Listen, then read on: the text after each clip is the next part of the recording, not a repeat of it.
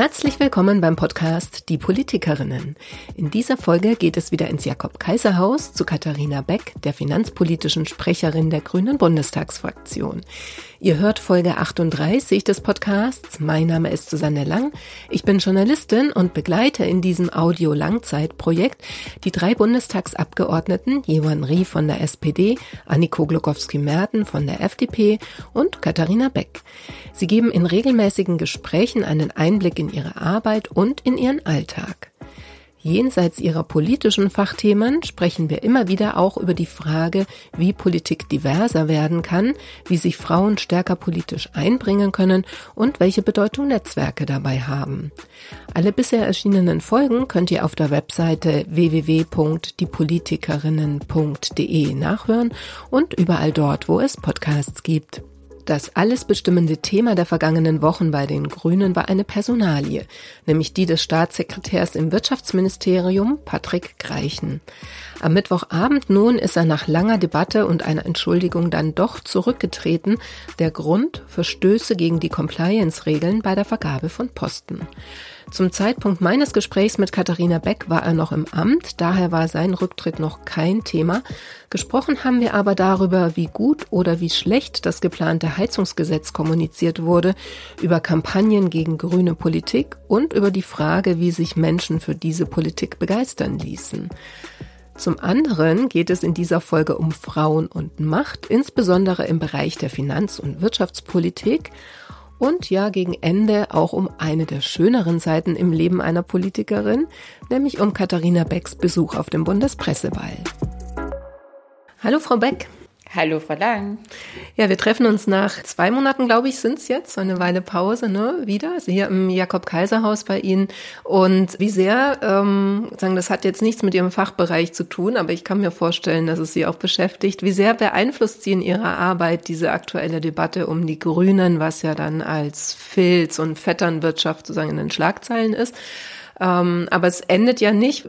Sind Sie da tangiert in Ihrer Arbeit von diesen Rahmenbedingungen oder Ereignissen?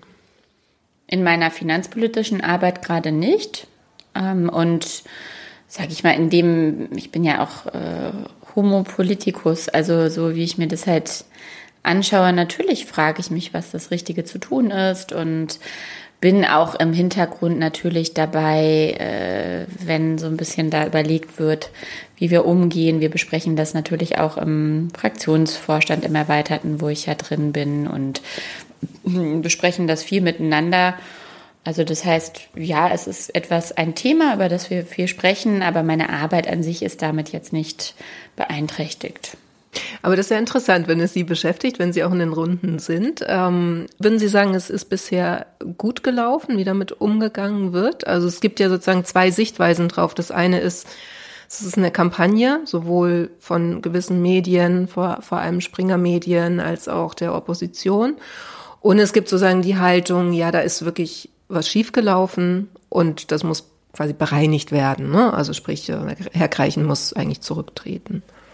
Mm, es gibt meines Erachtens also das beides, was auch parallel besteht. Ne? Also ich glaube nicht, dass diejenigen, die sagen, da läuft jetzt eine Kampagne gegen die Energiewende, behaupten, aber Herr Greichen hat alles richtig gemacht. Das tun wir ja nicht. Also wir Grüne sagen ja ganz klar, es ist ein Fehler passiert und es gibt eine Kampagne. Also es ist einfach die Kombination. Und in der Kampagne werden eben auch Dinge thematisiert, ähm, wie zum Beispiel die beiden gleichen Geschwister, die im Öko-Institut arbeiten, die jetzt in der Form, ähm, also wirklich meines Erachtens die dürfen bekannt sein, aber nicht so kritikwürdig sind. Das sind meiner Kenntnis nach 80 Senior Researcher am Öko-Institut. Die Aufträge haben sich sogar verringert, seit Patrick Greichen Energiestaatssekretär ist, die ans Öko-Institut gegangen sind. Die haben auch vorher schon lange gearbeitet. Lustigerweise war Patrick Greichen sogar auch mal von Peter Altmaier äh, eingestellt äh, worden in einem mhm. anderen Job. Also es ist so ein bisschen, also da ist es echt drüber. Aber es gibt ganz klar beides, die Anerkennung eines Fehlers bei der Besetzung dieses DENA-Chefs. Da hätte sich meines Erachtens Patrick Reichen ähm, von Anfang an dann einfach aus der Kommission herausziehen äh, sollen. Und ähm, der wird ja aber auch benannt und das wird jetzt neu ausgeschrieben und es gibt auch eine Entschuldigung und eine Anerkennung des Fehlers und ich würde uns äh, wünschen als äh, Deutschland, dass wir eine Fehlerkultur haben, wo, wenn das so klar auch benannt wird, dass ein Fehler passiert ist, und dann kann man natürlich darüber diskutieren, was, was ist dann zu tun. Ähm, aber dass das auch vielleicht erstmal ein bisschen anerkannt wird, wie klar damit umgegangen wird. Und jetzt, ähm, ich bin wirklich entspannt an der Stelle. Ich sehe halt einfach wirklich die, das große Aufbäumen der fossilen In Interessen und Beharrungskräfte und ähm, finde es auch gut, dass das mehr thematisiert wird und wie dann mit Patrick, dem, mit dem ich bisher auch sehr gut zusammen arbeite und der natürlich, weil er sich seit 20 Jahren mit der Energiewende so intensiv auseinandersetzt, Menschen in diesem Bereich kennt, was ich sogar auch als Vorteil erachte. Aber trotzdem muss natürlich geschaut werden, wenn Posten vergeben werden, dass dann man sich rausnimmt. Also was ich auffällig finde, ist ja, dass sozusagen das eine, Sie haben das Wort schon benutzt, ist ja Populismus.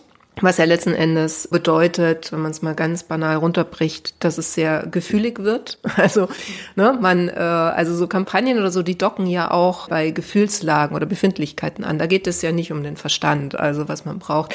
Was ich zum Beispiel konkret meine, ist äh, äh jetzt gegen die Energiewende oder gegen den Austausch der Heizungen, der Gasheizungen mhm. oder so.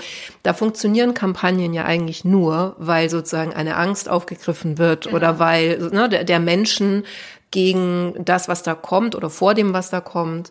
Und sagen die Frage jetzt, haben Sie das Gefühl, dass das dann reicht, dem was Rationales entgegenzusetzen? Also, weil das ist ja das Dilemma, ne? zu sagen, es muss passieren, weil das sind ja sehr rationale Gründe, wenn man nicht gerade Klimawandelleugner oder Leugnerin ist. Ja, aber es geht nicht nur um den Klimawandel, das nervt mich so sehr. Ich meine, die fossilen Energien sind woanders bei autokratischen Staaten primär. Die sind teuer. Die haben dort die Möglichkeit, Preise zu setzen. Das haben wir doch gesehen. Und wir waren so abhängig von äh, Russlands Gas mit 55 Prozent. Ähm, natürlich hat auch Norwegen ein paar Vorkommen, aber super viel des Öls und des Gases kommt eben woanders vor, wo wir uns fragen müssen, wollen wir uns da weiter so abhängig machen? Ich sage ganz klar nein, weil wir nämlich die Chance haben mit erneuerbaren Energien, wenn wir endlich das Verhinderungsregime, was es unter Altmaier und Co. gab, es war wirklich ein Verhinderungsregime, muss man leider sagen. Es gab einen Deckel dafür, dass nicht mehr Solar ausgebaut werden darf, obwohl es sich hätte entwickeln wollen. Also es, ja, ähm, es ist schon einfach heftig. Das muss man sich immer wieder in Erinnerung rufen helfen. Und wir kommen jetzt endlich wieder hier voran. Und es ist halt einfach ähm, traurig, dass ähm, eine Union sich nicht dessen äh, Anwalt dafür macht, weil die, also wenn einmal ein Solarpanel installiert ist oder eine Windanlage, das ist die günstigste Energieform aller Zeiten. Und deswegen, also auch bei der Wärmepumpe, es wird ja nur dann notwendig, wenn die alte Heizung kaputt ist. Ist ja jetzt nicht so, dass zum 1.1.24 da alles ausgewechselt wird. Aber Nein. so wird's ja, so wird's ja äh, von den Gegnern verbreitet, richtig, genau. um Ängste zu schüren. Und da finde ich, muss man auch darauf benennen, was es ist. Es ist eine Lüge und es ist eine Kampagne und das stimmt nicht. Und da muss man gegenhalten. Ich möchte Ihnen ein cooles Moment, was wir gestern hatten, benennen bei Kampagnen und Populismus. Die CDU-CSU hat gestern eine Kampagne vorgestellt, Fair heizen, äh, damit äh, die Grünen irgendwie nicht die Zukunft verheizen und sie wollen dann halt fair heizen. Was fair sein soll an Öl und Gas aus autokratischen Regimen, das total teuer ist, weiß ich jetzt auch nicht, aber ist eben genau das, was sie sagen. Sie wollen da Ängste schüren ähm, und gegen uns äh, als Koalition und natürlich auch gegen Robert Habeck und die Grünen Stimmung machen. Und dann wussten wir das, dass das kommt, der Hashtag Fairheizen. Und wir Grünen haben halt alle, also wir sind sonst nicht immer bisher die am besten super alle einheitlich organisierten. Ne? Wir sind ja auch vielfältig und Basisthema und, ne, und so. Aber gestern haben wir alle unter diesem Hashtag eine Viertelstunde, bevor die CDU-CSU das ähm, gelauncht hat, haben, sind wir eingestiegen. Wir haben ja letzte Woche bis zu 80 Prozent Förderung, dass wir das sozial abfedern etc. Witzigerweise treiben wir das ja auch am meisten, obwohl wir mit den mit einer Partei, die sich das Soziale sehr auf die Fahnen schreibt, ja koalieren. Aber so, ne, das haben wir ja jetzt auch nochmal sehr, sehr aktiv vorangebracht. Die SPD will das ja auch. Ne? Aber so, und dann haben wir das eben promoted. Fair heizen, also das geht halt mit uns, äh, weil es ist günstiger, habe ich ja gerade erwähnt, und wir, wir machen die soziale Abfederung und die CDU, CSU hat da keine Antwort, irgendwas mit 50 Prozent und dann mal gucken und so. Und äh, das hat sehr gut funktioniert, weil ähm, wir einfach viel, viel mehr waren und der Spin von der CDU, CSU, der ja nur Ängste schüren sollte, die dann noch nicht mal mehr auf Fakten unbedingt basieren, ähm, hat halt einfach nicht ganz funktioniert. Und ähm, Das war cool. Ja, das stimmt. Wenn man äh, auf Twitter geht, denkt man, das ist ein grünen Hashtag. Ne? Ja, ja. Klar ja. ist das nur die Twitter-Bubble, aber es beobachten ja auch Journalistinnen und Journalisten, die das halt in die Breite tragen und dass das halt einfach, ich sehe jetzt schon auch seriöse Medien, äh, die nicht äh, irgendwie im Verdacht stehen, äh, besonders grünenfreundlich zu sein, die sagen, dass das einfach wirklich eine schäbige Kampagne von der CDU-CSU ist. Und das finde ich halt gut, dass wir das geschafft haben, dass einfach mal das sichtbar wird. Das ist ein schäbig, finde ich, ein gutes Wort an der Stelle. Müsste das nicht viel mehr passieren? Also so dieses aktive sich auch wehren? Also es gibt ja quasi da aus dem Wahlkampf noch ein bisschen die Devise, wir reden über uns und unsere Inhalte, weil, wie ich finde, kann man ja auch zu Recht sagen, wir haben Inhalte, also jetzt in diesem Klima, ähm, Bereich, Klimaschutzbereich. Die anderen haben die nicht. Also wir beschränken uns darauf. Ähm, müsste man nicht noch mehr umschalten und sozusagen auch so vorhersehbare Kampagnen sozusagen abräumen, bevor sie starten? Mhm. Ja, das Schöne ist ja, dass wir an der Stelle jetzt auch wirklich für ein cooles inhaltliches Thema werben konnten und nicht sagen mussten, die anderen sind doof, sondern hey, hier, das ist cool. Mhm. Und das ist halt schön und ähm, wir Grünen sind tatsächlich, finde ich, manchmal ein bisschen zu nett und oder, wenn man so will, dafür liebe ich uns aber auch. Also bevor wir drauf kloppen, zurückkloppen, gucken wir uns erstmal nochmal ganz genau die Fakten an und dann ist es oft halt zu spät. Ja? Ähm, was ich aber mag, ja, also ich mag es ja, dass wir versuchen, eben möglichst evidenzbasiert dann zu kommunizieren. Es ist halt einfach, wenn primär mit eben ne, Ängsten und so weiter schnell irgendwie Botschaften gesetzt werden, es ist dann halt einfach auf einem anderen, wie auf einem anderen Stern so ein bisschen, ne? Ähm, beides. Ähm, es sind halt unterschiedliche Ebenen, sagen wir so, ähm, die dann, und da müssen wir, glaube ich, schon klarer sein und das konnten wir gestern gut, äh, gut machen. Und klar besprechen wir auch, wie wir es schaffen, aus Defensiven besser rauszukommen, wie wir ähm, klarer unsere Punkte machen, wie wir ähm, selbstbewusster werben. Auch die Leute, das wäre ja mein persönliches Wunschergebnis, ähm, dass wir es schaffen, dass wir, so wie wir es gestern gedreht haben, dass wir ein bisschen mehr Begeisterung äh, schaffen können, auch in der Gesellschaft dafür, dass wir es schaffen, uns unabhängig von Putin und Co. zu machen, dass wir es schaffen, hier ähm, eben selbstbestimmter unsere Energie herzustellen, die dann eben auch günstig ist, die dann auch das Klima schützt, ja. Und eben, es ist ja einfach eigentlich eine total super Botschaft. Und da vielleicht letzter Punkt dazu. Und deswegen, weil das so grün wirkt, sind da ja auch so viele politische Mitbewerber so dann immer dagegen. Und das finde ich wirklich traurig. Gestern hat mir ein Nachhaltigkeitsprofessor geschrieben, der nicht bei den Grünen ist, der einen Vortrag über Nachhaltigkeit gehalten hat. Einfach ne, physikalisch basiert, planetare Grenzen etc. Ähm, das sind einfach physikalische äh, Phänomene. Ähm, und dann kam halt irgendwie nachher jemand zu ihm, das klingt ja hier wie auf dem Grünen Parteitag. Also das quasi die Benennung und das ist halt so ein bisschen das in Anführungsstrichen Problem. Wir nehmen ja diese physikalischen ähm, planetaren Grenzen wie Biodiversität, Klimaschutz etc. oder Klimawandel halt ernst äh, und versuchen daraus eben Politik zu machen. Und jetzt wird schon jemand, der das wissenschaftlich beschreibt, was passiert, dann auf einmal gesagt, der macht ja den grünen Vorschub. Nee, nee, also die Wissenschaft gibt es, aber das, das tut mir richtig leid ähm, aber auch für den Menschen, der das bei ihm kritisiert hat, weil, ähm, weil dann irgendwie quasi die Realität so nur zu einer Partei, also auf einmal parteilich wird. Ja, es wird so quasi Fakten werden als Ideologie ja letzten Endes ja, dann genau. verkauft. Und, ne? und das mhm. finde ich, das tut mir wirklich weh. Ähm, mir ist es auch egal, ob das den Grünen hilft oder nicht. Das ist mir wirklich egal. Aber also wenn wir uns verabschieden davon, dass wir uns zusammen die Realität angucken können, wie sie ist, ohne dass sie halt parteilich ist, denn Ne? Also Earth Overshoot Day, dass wir halt zu viele Ressourcen verbrauchen, das ist halt einfach material, physikalisch halt so nachgewiesen, ja. Ähm, das haben wir ja gar nicht erfunden, sondern wir nehmen ja die Analyse und gucken, aha, dann sollten wir das vielleicht in unsere Politik berücksichtigen. Und ich finde, das ist verantwortliche Politik für alle, ja, und sollte und Freude bereiten, allen Parteien eigentlich äh, dafür Lösungen zu finden.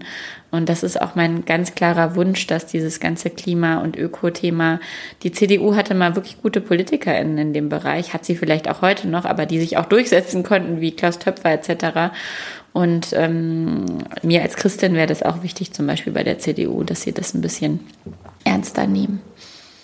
Ja. Und nicht nur auf dem Papier.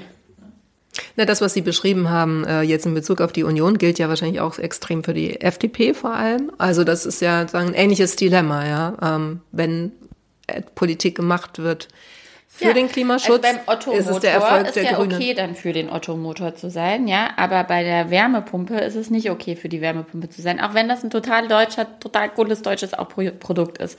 Und das nervt mich dann auch manchmal so ein bisschen. Ähm, äh, alles, was schon da ist, das darf man dann, sage ich mal, Technologie verengt betrachten. Und wenn dann halt ein, ein neuer Punkt äh, kommt, ich meine, in Dänemark gibt es schon seit 2013 das Öl- und Gasheizungsverbot. Ähm, und denen geht's gut, ja. Und ähm, äh, das wird ideologisch aufgeladen, aber nicht von uns, sondern eben leider auch teilweise von unseren Mitbewerbern äh, und auch von unseren Koalitionspartnern. Also was die FDP da teilweise rhetorisch äh, benennt. Ähm, ist für mich wirklich auch drüber. Aber wie ist es dann, sagen, wenn Sie, also auf der Ebene, auf der Sie tätig sind, ist es da auch so in der Zusammenarbeit mit den Kolleginnen und Kollegen aus der Ampel? Oder sind Sie da eher Im mit der, ja genau, sind Sie da eher sozusagen mit der Sacharbeit beschäftigt? Also ich frage mich gerade, ist es das, was sozusagen halt ein bisschen nach, nach außen gerichtet ist, in die Öffentlichkeit? Ähm, dass es dann ideologisch aufgeladen wird und die Arbeit quasi hinter den Kulissen läuft eher sachlich? Oder ist, ist es da den, auch so? Mit den mega krassen, ähm, also wo ich mich wirklich aufgeregt habe, das habe ich dann einfach per äh, Direktnachricht, mhm. nicht öffentlich, dann auch gesagt. Das sind aber nicht die im Finanzausschuss. Und im Finanzausschuss gibt es auch manchmal Leute, die ähm, öffentlich so ein bisschen drüber sind und wo es dann tatsächlich im also aus meiner Sicht halt drüber, ne? Die selber finden das ja wahrscheinlich total gut, aber ähm, aber dann funktioniert das im bilateralen oder im persönlichen dann trotzdem ganz gut. Ne? Und mhm. das gibt da schon zum Teil einen sehr großen Unterschied zwischen, ähm, wie vor allen Dingen auf Twitter rausgepustet wird und wie im persönlichen dann doch auch ein sehr gutes Gespräch möglich ist. Aber Twitter beteiligen Sie sich gar nicht mehr so, habe ich gesehen, ne? Aktiv? Also irgendwie inspiriert es mich nicht mehr so. Ja, das da, kann ich persönlich verstehen. Also das ist auch zum Teil auch für nicht. mich so ein bisschen, ich gucke mir das zum Teil eher soziologisch nochmal an. Aha, aha, aha. Mm, ja, also im Moment sind ja auch nicht so viele Finanzgesetze da. Und ich habe halt den Eindruck auch, ähm, ich möchte ja wirklich was verändern und ich habe halt andere Kanäle. Ne? So, und die da wären dann?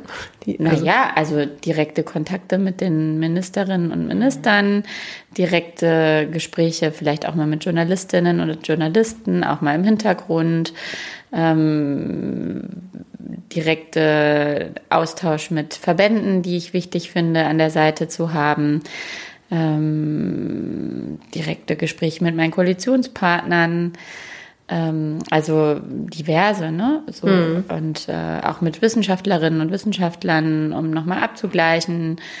Äh, ich bin jemand, die auch mal ihre Meinung ändert, wenn ich den Eindruck habe, dass ich an meiner Faktenbasis äh, eine Erweiterung beobachte. Aha, okay, dann kann ich auch mal nochmal sagen, ah, okay, vielleicht ist es ja an der Stelle dann doch nicht so notwendig oder so, ja. Äh, und ähm, das finde ich aber schön. So und ja, und äh, so arbeite ich halt sehr gerne. Manchmal, also bei Fair Heizen gestern habe ich jetzt auch mitgemacht. So. Und äh, ich retweete auch immer mal wieder Sachen. Und äh, wenn ich was wirklich Wichtiges zu sagen habe, dann, was ich möchte, dass es verbreitet wird, dann werde ich das auch wieder auf Twitter machen. Ähm, ich bin jetzt ja nicht weg da, aber mhm. ich bin halt einfach nicht mehr so aktiv. Im Moment bin ich da nicht so ganz inspiriert.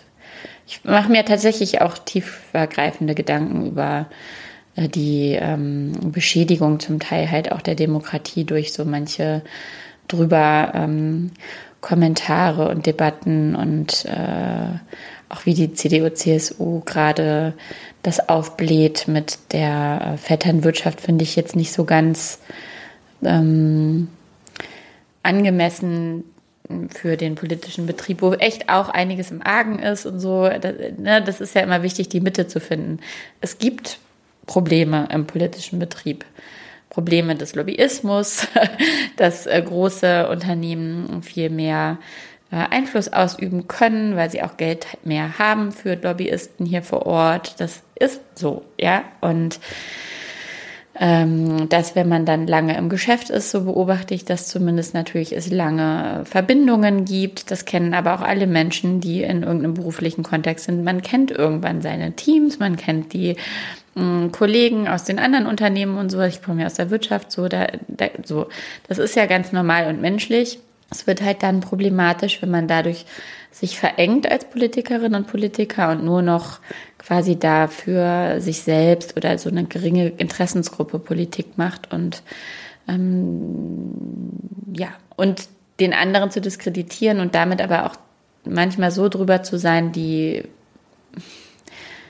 fast schon so dann die Demokratie ähm, zu kritisieren. Also als wir jetzt das Wahlrecht verkleinert haben, also da war mir die Rhetorik der CSU halt zu, zu hart. Ich fand auch nicht gut, dass wir diese Grundmandatsklausel am Ende noch reinbauen mussten. Das war eben auch eigentlich gegen unseren Willen als Grüne, aber das wollten unsere beiden Koalitionspartner wohl.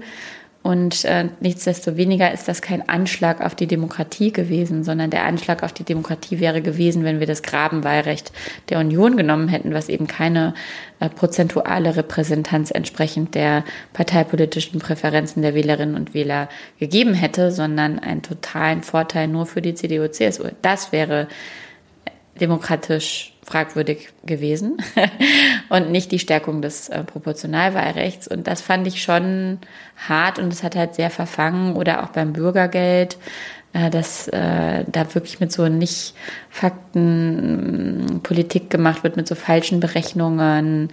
Ähm, also das finde ich dann schon sehr, sehr schade, wenn zu dieser Erosion der gemeinsamen Basis einer gewissen Wahrheit ja, oder Beobachtung mhm. der Realität beigetragen wird.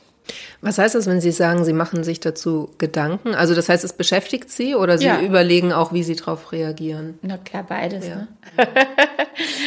Und ähm, nur, also ich sehe halt einfach auch bei mir die begrenzte Möglichkeit, das zu tun, weil ich einfach auch echt viel Arbeit habe im Finanzbereich. Mhm. Ne? Also Gesetze machen. Also der Finanzbereich war im letzten Jahr, obwohl wir die Energiekrise hatten, hatten wir trotzdem am meisten Gesetze von allen Ausschüssen die wir bearbeiten mussten. Ich leite ja unsere Finanzpolitik, das heißt, ich muss irgendwie bei allem immer informiert sein, was da kommt. Ähm, und äh, deswegen gibt es einfach extrem viel auch parlamentarische Arbeit bei mir. Und ich kann jetzt nicht hier einfach nur als reflektierende Kommunikationsbindoktorin agieren, sondern das ist halt einfach so etwas, was mich immer mal wieder so begleitet, wenn ich das beobachte. Und ähm, ich habe einfach 24 Stunden, sieben Tage die Woche, wie alle Menschen. Und äh, ich muss halt, finde ich, auch meiner Verantwortung als finanzpolitische Sprecherin und AG-Leiterin der AG Finanzen der Grünen ähm, Rechnung tragen. Das ist meine Aufgabe. Ähm, ich möchte unsere Wirtschafts- und Finanzpolitik vorantreiben und dann fokussiere ich mich auch darauf und trotzdem mache ich mir natürlich als politischer Mensch mhm. ähm, viele Gedanken ähm, auch über diese grundsätzlicheren Fragen, die Sie jetzt ja auch äh, heute mitgebracht haben. Dann bleiben wir doch auch noch mal bei Ihrer Arbeit beziehungsweise in dem Bereich der Politik, Finanz- und, und Wirtschaftspolitik. Da waren Sie auch auf einem Workshop. Da ging es speziell noch mal um die Frauen in dem Bereich. Also sie sind ja nach wie vor eine der wenigen oder in der Unterzahl, sozusagen insgesamt, wenn man drauf guckt. Ähm, und äh, in dem Workshop, glaube ich, ging es darum, auch Frauen, die sich dafür eventuell interessieren, zu empowern oder so einen Austausch zu ermöglichen. Was ist Ihre Analyse? Warum sind es immer noch weniger Frauen in diesem Bereich? Ja, das kann ich Ihnen leider wirklich nicht komplett erzähl äh, erklären.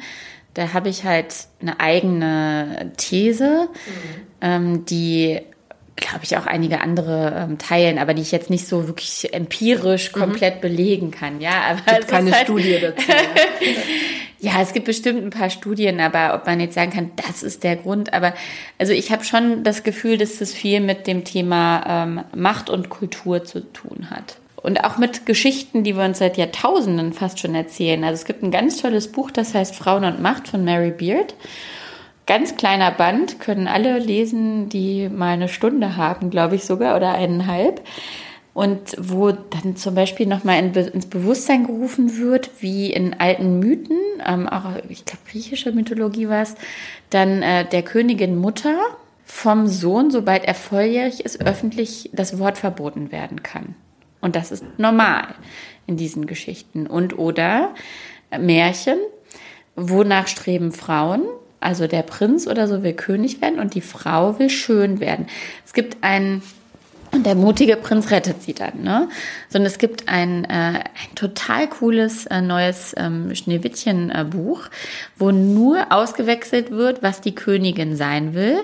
Nicht die schönste im ganzen Land, sondern die mutigste im ganzen Land. Und Schneewittchen ist halt mutiger als sie und das wurmt sie total. Und deswegen will sie sie. Mhm. Und das sind Zielbilder, die total verankert sind bei uns. Und jetzt kann man natürlich sagen, oh, muss man jetzt immer alle die Märchen umschreiben und so. Darum geht's nicht, sondern es geht um diese macht. Also ich habe dieses Buch mir durchgelesen, weil ich selber wissen wollte, überzeugt mich das überhaupt.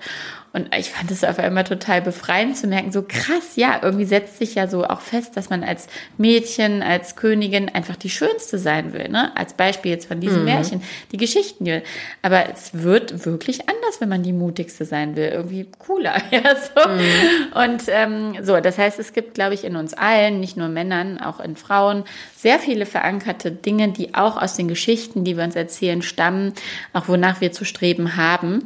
Und äh, klar, dann wird dann halt sagen, Mut auf einmal so. Da kann man auch sagen, finde ich das gut oder nicht. Aber halt einfach, ich glaube, es ist halt einfach Fakt, dass Frauen in der Öffentlichkeit zum Beispiel, wenn sie sprechen dürfen, jahrhundertelang, Jahrtausende fast, wenn, dann tendenziell nur zu Frauenthemen sprechen durften, also wie die Suffragetten und so. Und dass es halt einfach noch historisch sehr neu ist, dass Frauen zu allem öffentlich was sagen können. So, es ist, glaube ich, einfach so. Äh, und da dürfen und müssen wir uns auch alle noch ein bisschen ähm, Raum und Luft geben, glaube ich, das wahrzunehmen äh, und auch zu sagen, hey, ja, stimmt, womöglich ähm, habe sogar ich als Frau schon mal gedacht, so, äh, warum meldet die sich denn jetzt? Ja, also mhm. kann auch sein, ne? Und ähm, das Patriarchat, was dann ja immer bemüht wird, ist halt irgendwie in äh, in, in allen auch. Und diese mächtigen Geschichten, diese mächtigen Bilder, was man anzustreben hat, der glücklichste Tag im Leben einer Frau etc., ne? was ich schon immer unlogisch fand, weil ich dachte so, ja toll, und danach wird es nur noch schlechter oder wie? Ähm, so, aber äh, so diese, diese Themen. Und dann Macht, muss ich auch sagen, ähm, ist schon anstrengend, ne? also emotional sehr anstrengend und äh, da gibt es auch wenig sichtbare Vorbilder, auch in Hollywood-Filmen und so. Auch diese, die ganzen, es waren ja auch immer Politikerinnen oder Politiker meistens, äh, dann die wirklich, und wo es auch okay ist, nach Macht zu streben. Ne? Und es ist, äh, auch Angela Merkel wurde ja oft ihr Frausein abgesprochen, ne? Äh, mhm. weil sie ja auch Macht kann. Ja, war eine Frau, die Macht kann. Also Punkt, so. Und ich weiß halt nicht, ich glaube, für Männer ist es halt normaler, dann auch diese Spiele der Macht zu spielen und sich nicht persönlich schlecht zu fühlen. Und ähm, ich glaube, Frauen können das auch ein bisschen anders machen. Äh, und trotzdem, es macht halt einfach wirklich auch etwas, wo es vielleicht so anstrengend ist, dass man dann manchmal sagt, ach komm, dann werde ich lieber schön. Oder so, ne? also, Nein, aber ne, so. Ja. Mhm. Aber das ist also sozusagen, Sie meinen das äh, bezogen auf den Finanz- und Wirtschaftsbereich, weil es da am, am meisten um Macht geht? Also, weil sozusagen das würde ja jetzt also generell erklären. Extrem ne? viel um Macht. Warum bin ich, ich will ja was verändern und die Hebel zur Veränderung. Man kann Dinge nur verändern, wenn man die Macht hat, Dinge auch durchzusetzen. Und ich glaube tatsächlich, dass ich mir eingestehen darf, dass ich deswegen im Wirtschafts- und Finanzbereich bin, weil ich dort sehr viele Hebel zur Veränderung und im Endeffekt, wenn ich es runterbreche, Macht sehe. Mhm. Ne? So, das Geld, Money rules the world. Und die Frage ist, who rules the money? Und äh, dann muss man halt schauen. Ähm, Christian Lindner. ja, im Endeffekt ja. Olaf Scholz. Ja, wir dürfen auch Olaf Scholz damit nicht durchkommen lassen, dass die ganzen ungerechten finanziellen äh, Regelungen, die die Vielverdienenden mehr entlasten als die wenig Verdienenden, alle das Backing von vermeintlich sozialdemokratischen Kanzler Scholz haben.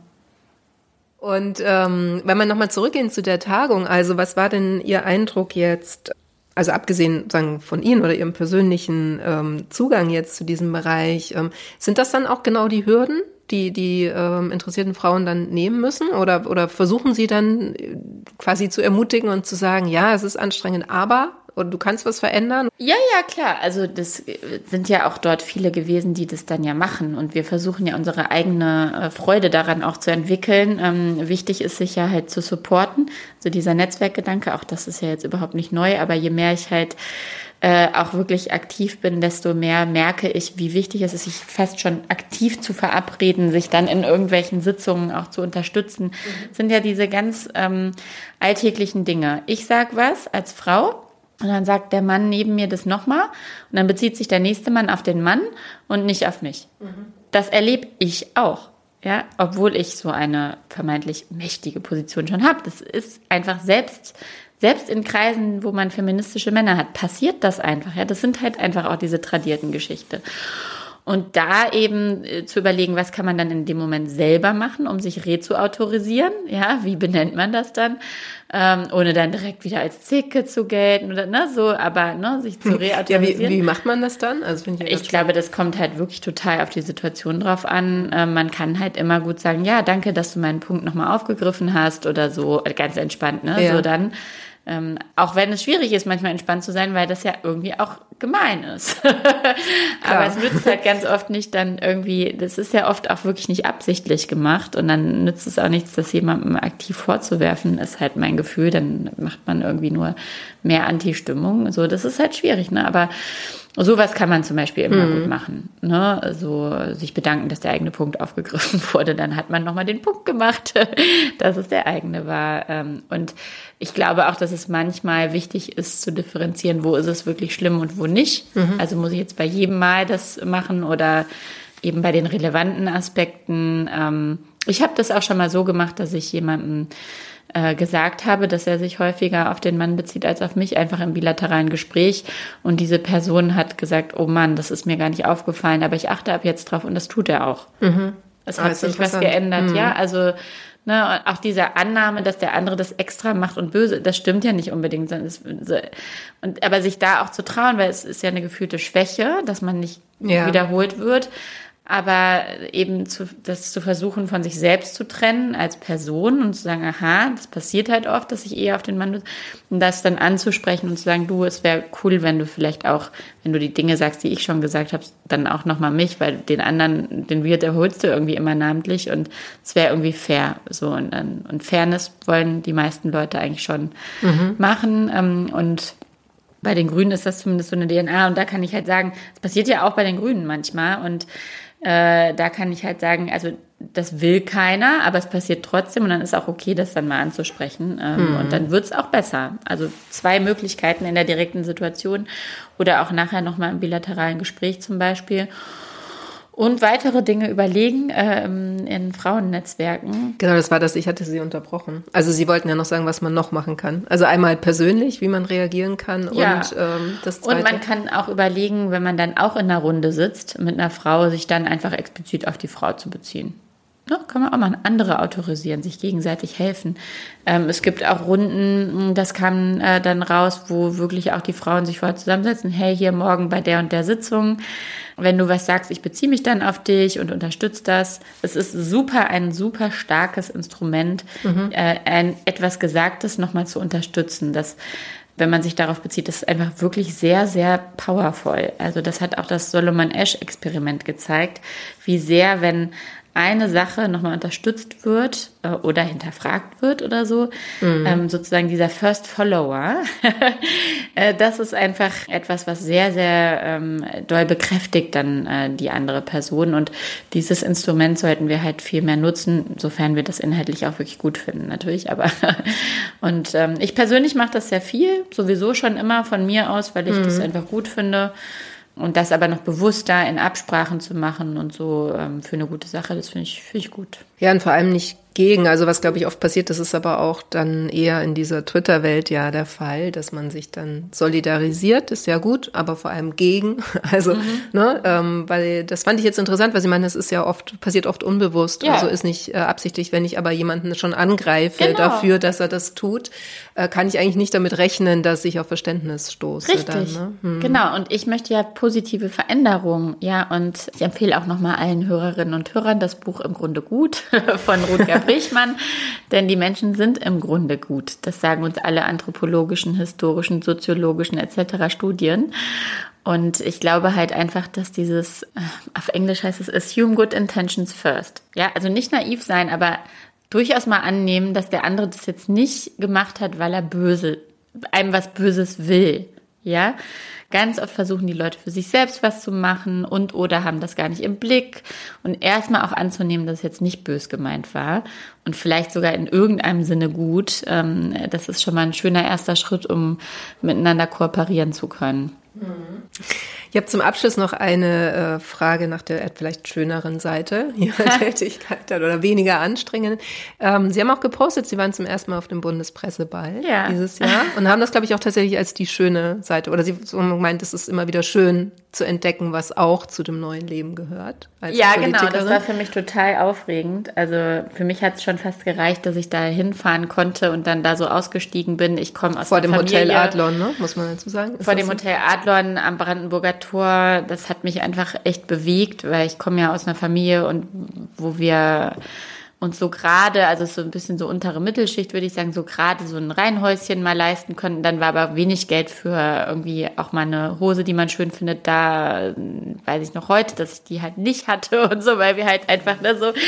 Und ähm, es war überhaupt nicht, ich bin in Duisburg groß geworden, ne? es war überhaupt nicht ausgemacht, dass ich mal so mitgestalten darf. Und das hat mich schon, ich habe mir das viel selbst erarbeitet jetzt machen wir auch Schluss mit dem Werbeblock, aber es war für mich irgendwie total äh, bewegend, ähm, weil das ja so ein High Society Event ist und ich einfach da nicht reingeboren bin, sondern mhm. irgendwie äh, da jetzt teilhaben zu dürfen. Es ist ein exklusives Event, das kann man auch kritisieren. Für mich persönlich war es in dem Moment aber eine bewegende Erfahrung, dass ich da sein darf. Ähm, ich habe das ein bisschen zelebriert. Also das wollte ich nachdenken. Sie haben sich auch wohlgefühlt und nicht fremd. Also weil mit der Vorgeschichte, was Sie jetzt nochmal erzählt haben, äh, könnte es ja auch sein, dass, dass Sie sich dann irgendwie aber doch nicht ganz wohlgefühlt haben. Nee, das war halt das Schöne. Ähm, das hätte sein können und das Schöne war aber, das Gegenteil war der Fall. Also ich habe mir auch wirklich, ich habe mir erlaubt, es besonders zu finden. Es gibt ja auch viele, für die das schon so normal ist. Ich habe mir halt eben erlaubt zu sagen, nee, für mich ist das wirklich was Besonderes. Es ist echt krass, so da jetzt hinzugehen und ähm, Teil sein zu dürfen von ja eben den Menschen, die sehr viel auch dieses Land eben prägen dürfen. Ich finde das ein ungeheures äh, Privileg auch und bin da sehr dankbar und bewegt von immer noch. Und das war für mich so ein Zeichen, so ein Anlass, ähm, das für mich auch fast selbst nochmal sichtbar zu haben und habe mir dann auch eine Stylistin äh, gegönnt, dass ich dann eben auch entsprechend äh, mhm. das so ein bisschen zelebriere und das war dann ähm, ein tolles Erlebnis, sehr schön und äh, das war ein toller Abend auch mit meinem Mann zusammen und ja, na, es ist ja der Bundespresseball, also insofern sind ja auch sehr viele Medienvertreterinnen und Vertreter dann auch da. Ähm, tatsächlich abschließende Frage, wie, wie würden Sie da Ihr Verhältnis beschreiben? Also ist das ich, ich kann mir vorstellen, dass man sich da ja auch irgendwie reinfuchsen muss. Ja? Ach also, so, ja, das war das Erste, was ich mir, als ich als Spitzenkandidatin mich beworben habe, geleistet habe. Ich habe wirklich einiges Erspartes äh, aufgebraucht für mhm. Beratung, äh, Medienberatung, weil ich wirklich Angst hatte vor Journalisten mhm. und davon, wie man dann, wenn man in die Öffentlichkeit tritt, äh, gegebenenfalls auch zertreten wird, ja. Und ähm, ja, das ist halt überhaupt nicht mein Interesse. So möchte ich mein Leben halt nicht leben. Und da hatte ich halt Sorge vor. Und das Schönste war, dass ich dann erstmal gehört habe, hallo, Journalisten sind auch Menschen. Stimmt. und, manche, manche. und, ja. äh, und so gehe ich halt, also das ist halt meine Haltung auch, ähm, eben einfach klar zu benennen, das darf man ja. Man darf klar benennen, was man möchte und was nicht. Ich glaube, da sind wir in Deutschland, haben wir noch trotz aller berechtigter Kritik an Kampagnen, aber haben wir ja eine ziemlich gute Presselandschaft, gerade im internationalen Vergleich, würde ich jetzt mal äh, sagen. Und ähm, ich kenne wirklich ähm, sehr viele Journalisten jetzt mittlerweile, ich kann klar sagen, ich möchte das nur freigeben, wenn es mir vorher geschickt ist, sonst mm. gebe ich halt kein Zitat, ne, zum Beispiel. Oder und das ist auch okay. Und ähm, deswegen, ja, ich war schon auf dem Radar der Bildzeitung, auch im Wahlkampf so. Und ähm, da habe ich mich eben auch sehr ähm, dann kollegial äh, dann äh, verhalten. Also ich halte auch nichts davon, alle immer nur anti ähm, äh, zu finden. Ich habe gerade grundsätzlich äh, da einen großen Kritikpunkt. Nichtsdestoweniger gibt es auch bei der Bildzeitung Journalistinnen und Journalisten, mit denen ich rede, mit denen ich ein gutes Verhältnis habe. Ähm, und äh, insofern im Moment, in diesem Moment, und es kann immer alles anders kommen, und mhm. aber in diesem Moment fühle ich mich sogar auch in dieser Journalismus-Presse-Geschichte ganz gut aufgehoben und habe da den Eindruck, dass es im Moment ein sehr gutes, respektvolles Miteinander gibt. Ja, vielen Dank, Frau Beck. Hier für den auch. Einblick im Sie Mai. sind ja auch Journalistin. Ich bin auch Journalistin, ja. Ich freue mich auch, dass Sie immer mit mir sprechen. ja. Genau, dann würde ich sagen, äh, sprechen wir noch einmal vor der Sommerpause. Sehr Hören gerne. Wir uns dann wieder. Bis dann. Danke. Schön, dass ihr wieder zugehört habt und dabei wart bei dieser Folge mit Katharina Beck im Jakob-Kaiser-Haus in Berlin. Dort hat sie ihr Abgeordnetenbüro. Bei uns geht es nächste Woche weiter mit Yewan Ri, die in ihrem Wahlkreis eine Wahlkreiswoche hatte, mit der habe ich digital gesprochen. Ja, und dann wird es Anfang Juni eine Premiere geben. Da nämlich sind die Politikerinnen auf der Republika. Mehr dazu erfahrt ihr noch in dem Newsletter zum Podcast. Den könnt ihr auf der Webseite www.diepolitikerinnen.de nachhören. Dort könnt ihr auch alle anderen Folgen des Podcasts nachhören, die bisher erschienen sind, falls ihr eine verpasst habt. Wir hören uns nächste Woche wieder. Bis dahin, macht's gut.